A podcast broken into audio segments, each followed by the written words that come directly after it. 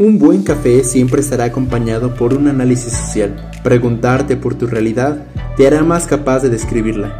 Acostumbrarnos a desenmascarar las diversas maneras de manoseo, desfiguración y ocultamiento de la verdad en los ámbitos públicos y privados. Bienvenido a tu podcast de Café con Café. Lectura del mundo en clave francesa.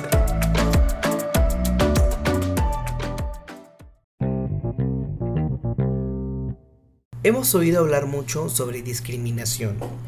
Discriminación a minorías por edad, por género, raza, ideología, creencias, etc. La discriminación es el tema del siglo XXI, aunque no es un asunto nuevo, sino que se ha puesto en la mesa de discusión para observar su desarrollo a lo largo de los años. A la humanidad le ha costado muchísimo madurar su pensamiento discerniendo lo que es justo y aquello que nunca lo fue. Por ejemplo, pensar que antes la esclavitud estaba normatizada, ahora en el siglo XXI es algo impensable.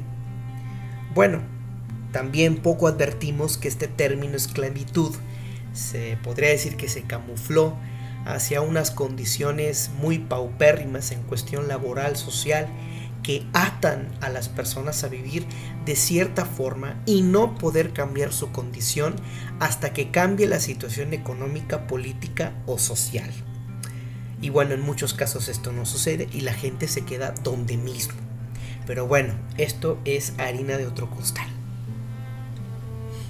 Hemos oído, hemos leído, incluso hemos visto o hemos sido víctimas de discriminación, ya sea por creencia religiosa, por color de piel, por nuestra forma de pensar e incluso por el sexo, la mujer por ser mujer, el hombre por ser hombre, algo que ha llegado al absurdo en muchas ocasiones.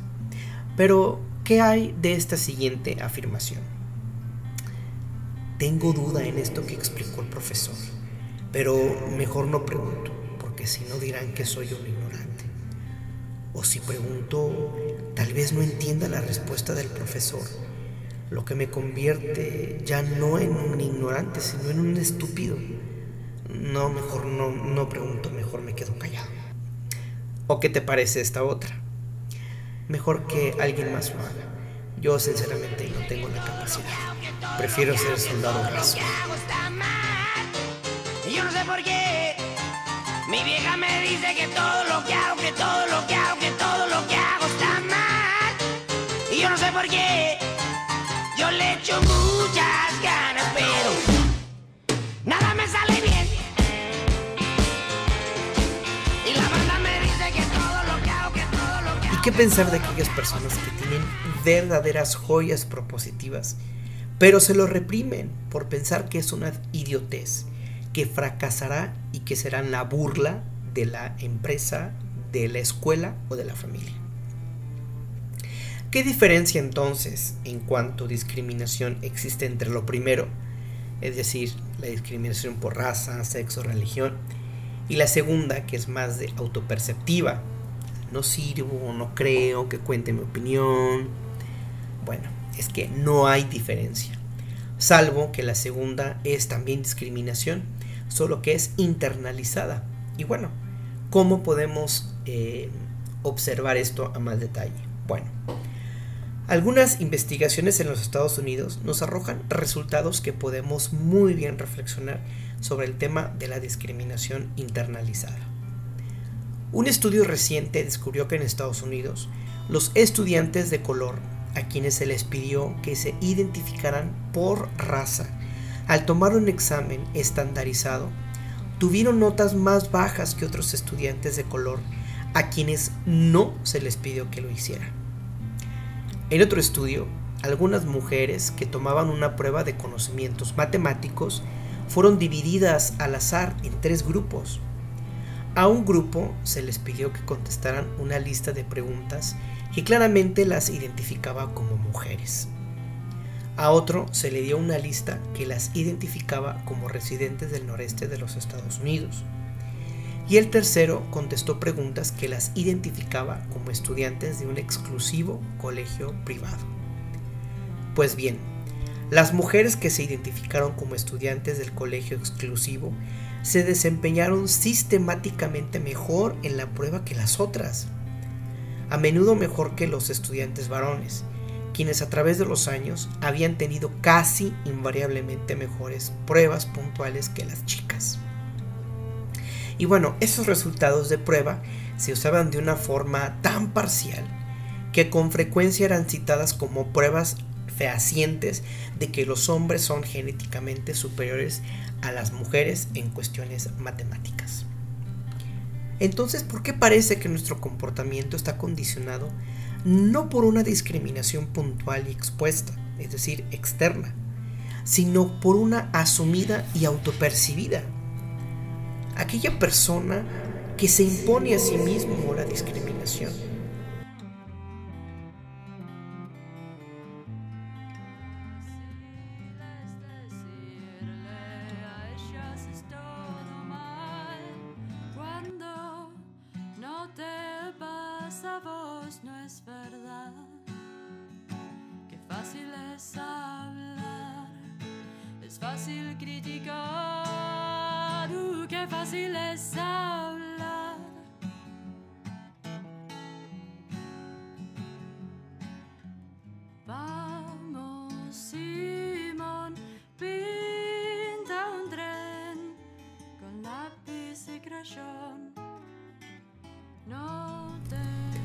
Será por esto que muchos prefieren usar redes sociales para exponerse, puesto que, paradójicamente, no lo tienen que hacer.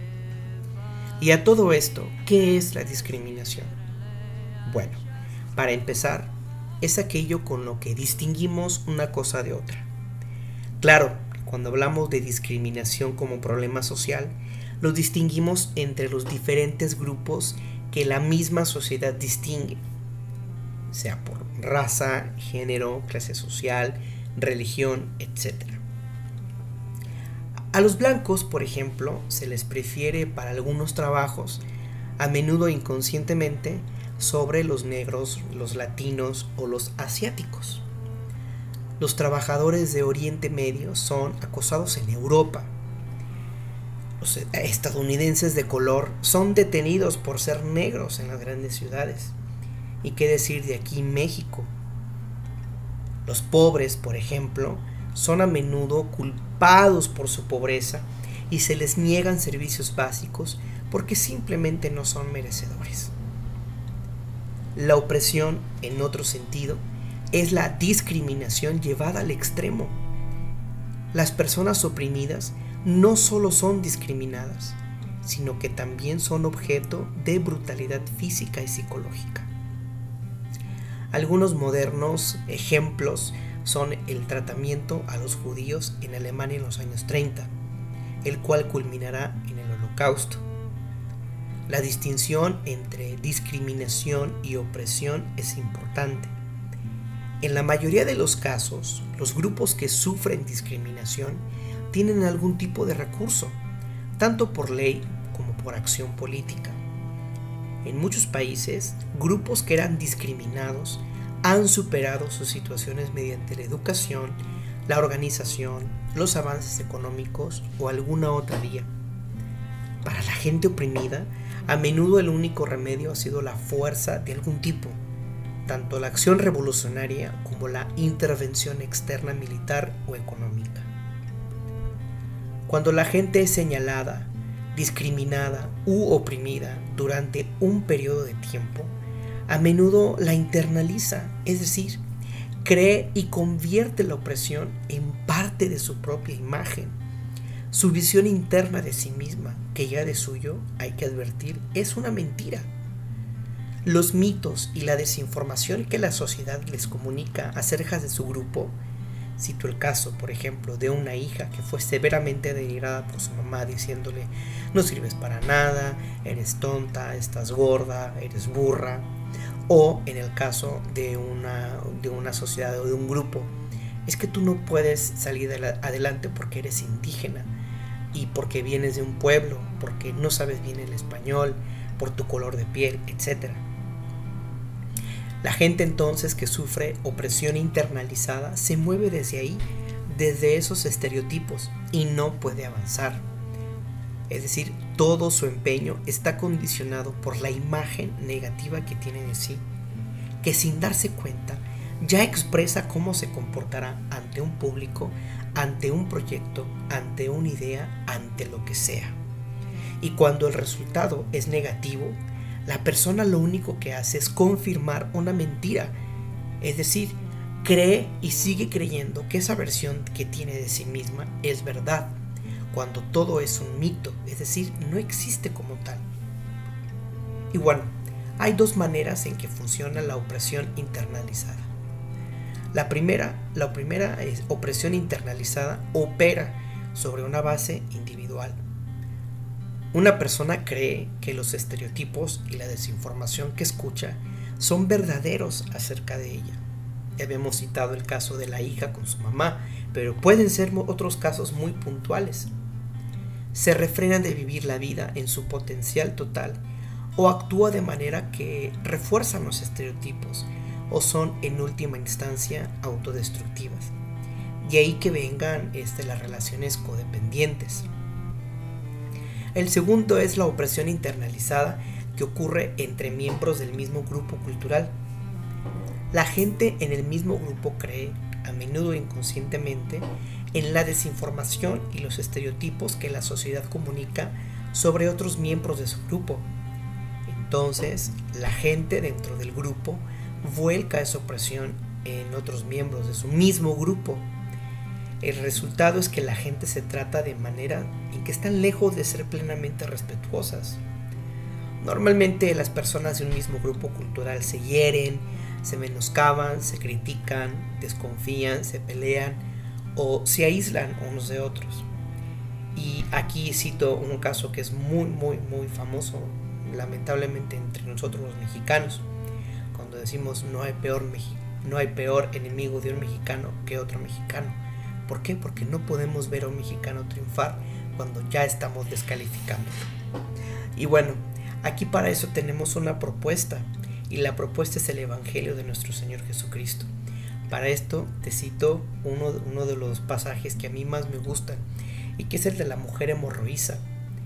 Esta mujer hemorroísa sufría precisamente una opresión internalizada tanto en base individual como en base cultural colectiva, porque puesto que bajo las creencias religiosas el desperdicio de la sangre que significa la vida y la vida al ser algo tan sagrado y aquello que tocaba la sangre era, se consideraba como impuro, esta mujer era considerada como impura, indeseable, no podía estar dentro de una comunidad porque se corría el riesgo de que el resto de la comunidad también quedara contaminada por la impureza de esta mujer. Por lo tanto, esta mujer vivía apartada, esta mujer vivía sola, había gastado todo su dinero para poder curarse, pero no había conseguido éxito. Antes bien le iba peor. Hasta que en algún momento ella se decidió ir con Jesús, tocar la borla de su manto y en ese momento cesó su hemorragia. Pero no podemos decir que ahí concluye el pasaje, ni que esa es la máxima expresión del milagro de Jesús. No. Si nosotros tenemos que puntualizar el milagro de Jesús en este pasaje, es en el momento en el que le nombra hija. Es decir, hay una inversión total, hay una destrucción por completo desde la raíz de una opresión que ella, que ella sentía hacia ella misma. Es decir, Jesús al momento de decirle hija, le restituye la dignidad que por diferentes circunstancias, ya sean sociales, sean religiosas o sean personales, ella las quería. Ahora es parte de una comunidad. Ella es mujer y aparte de ser mujer es hija. Y al momento en el que le dice Jesús que es hija, le da la libertad de poder moverse entre la comunidad con sus hermanos. Esto es lo que sucede con la destrucción de la opresión internalizada. Es decir, darnos cuenta de que como seres humanos somos valiosos, no por lo que pensamos, no por lo que decimos, no por lo que proyectamos, sino única y sencillamente por lo que somos. Una persona con opresión internalizada bien puede ser una persona muy noble, bien puede ser una persona que siempre apoye, pero siempre va a estar condicionada por los estereotipos que tenga de sí mismo. Entonces, más que buscar una libertad en cuanto que expresarse a ella misma, lo que está buscando es la aceptación de los demás, porque ella no se siente eh, o no se considera como una persona que sea valiosa por sí misma. Hay una frase que me gusta mucho de una película que se llama The Help, en español Historias Cruzadas, en donde precisamente una niñera afroamericana que está cuidando a una hija este, de color blanco, eh, pero pues que tiene eh, sobrepeso y que su mamá pues le, echa en cara mucho de que está este, obesa. Bueno, pues este, la, esta, esta mujer de raza negra le dice a, a esta niña, tú eres importante, tú eres valiosa, tú eres inteligente, tú eres bella. Y esto también puede ser una forma en la que nosotros podamos ayudar a otras personas, pero empezando por nosotros mismos. Es decir, en el hecho de reconocernos quiénes somos. No para suavizarnos ni para tomarnos un calmante, no, sino porque realmente somos valiosos, somos importantes y aquello que querramos decir es valioso porque nadie más lo ha dicho en la mentalidad, en la forma en la que nosotros lo queremos expresar. Entonces, si queremos encontrar una vía liberadora, hay que hacer la relectura del Evangelio considerando que Jesús nos quiere libres. Y esta libertad empieza por reconocer que nosotros somos valiosos por nosotros mismos. Nadie nos agrega nada a nuestra dignidad y mucho menos nos pueden quitar la dignidad. Esta dignidad es inalienable, innegociable y no se puede destruir. Entonces, a la opresión internalizada hay que, hay que cambiar, hay que hacer la conversión y decir que efectivamente soy importante y no soy lo que pienso, no soy mi color de piel, no soy el sexo, no soy mi religión, sino que soy yo en mi totalidad, en toda mi personalidad y que puedo ofrecer a los demás lo que soy, con mucho respeto y respetando también la libertad del otro. Esto es lo que nos invita Jesús en los evangelios. Y bueno, esto es una realidad social que nosotros también tenemos. Entonces, si tú detectas, ya sea en escuela, en tu trabajo, en la misma familia, una persona que es cohibida, una persona que casi no quiere participar, una persona que eh, siempre se echa lodo a sí mismo, a sí misma, entonces ya podrás entender que a lo mejor tenga un fuerte cuadro de opresión internalizada. Entonces lo que podemos hacer es hacer un acompañamiento en el sentido de restituirle lo que esta persona es. Esto fue todo por el día de ahora. Esto fue de Café con Café, lectura del mundo en clave franciscana. Vayamos creando contenido no para consumir, sino contenido para pensar. Paz y bien.